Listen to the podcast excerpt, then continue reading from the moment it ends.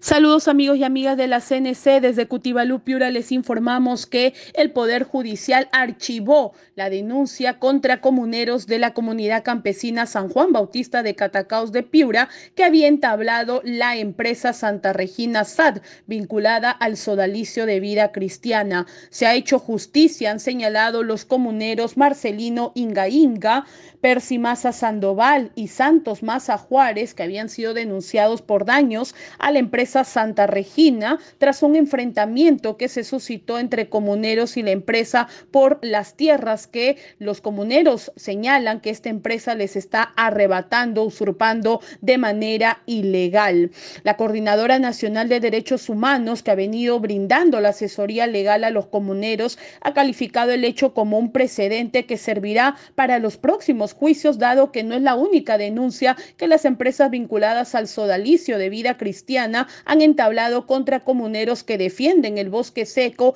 defienden las tierras comunales y sus derechos que les corresponde. Se espera que en las próximas audiencias también se pueda generar el archivamiento del caso tras la falta de pruebas que el mismo Ministerio Público ha alegado en estas circunstancias. Desde Cutibalú, Piura informó Cindy Chandubí para la CNC.